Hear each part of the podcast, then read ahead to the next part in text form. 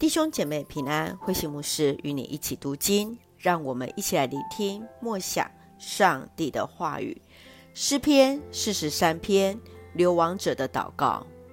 诗篇四十二到四十三篇合成一首诗，作者是一个虔诚的祭司或利未人。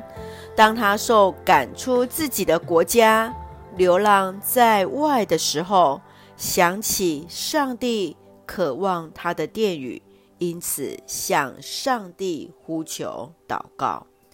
在四十三篇当中，诗人在自己的人生受挫后，向上主发出一连串的疑问。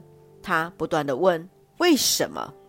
最后在仰望上主当中找到答案，他的生命也重新得着盼望。让我们一起来看这段经文与默想，请我们一起来看四十三篇第三节。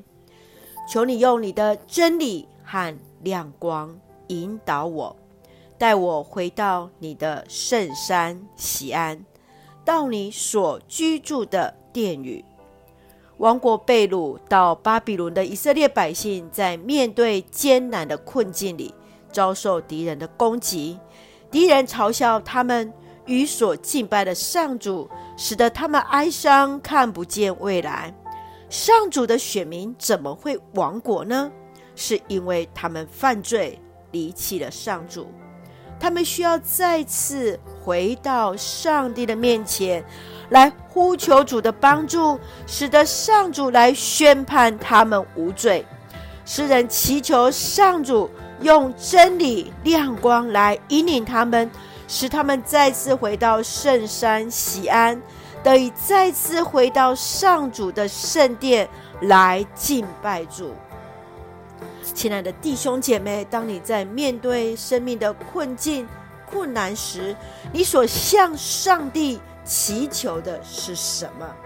你认为诗人为何要寻求上主的真理与亮光呢？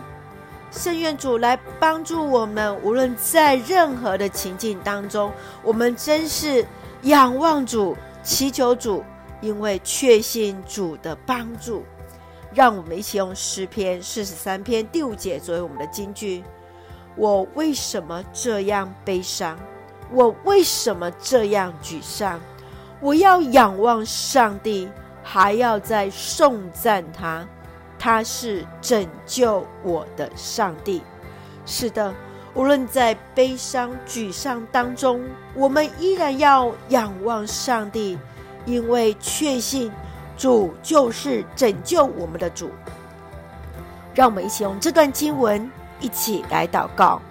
亲爱的天父上帝，我们感谢赞美你，歌颂主为我们所做一切的美善，无论是在忧患、痛苦、喜乐、健康。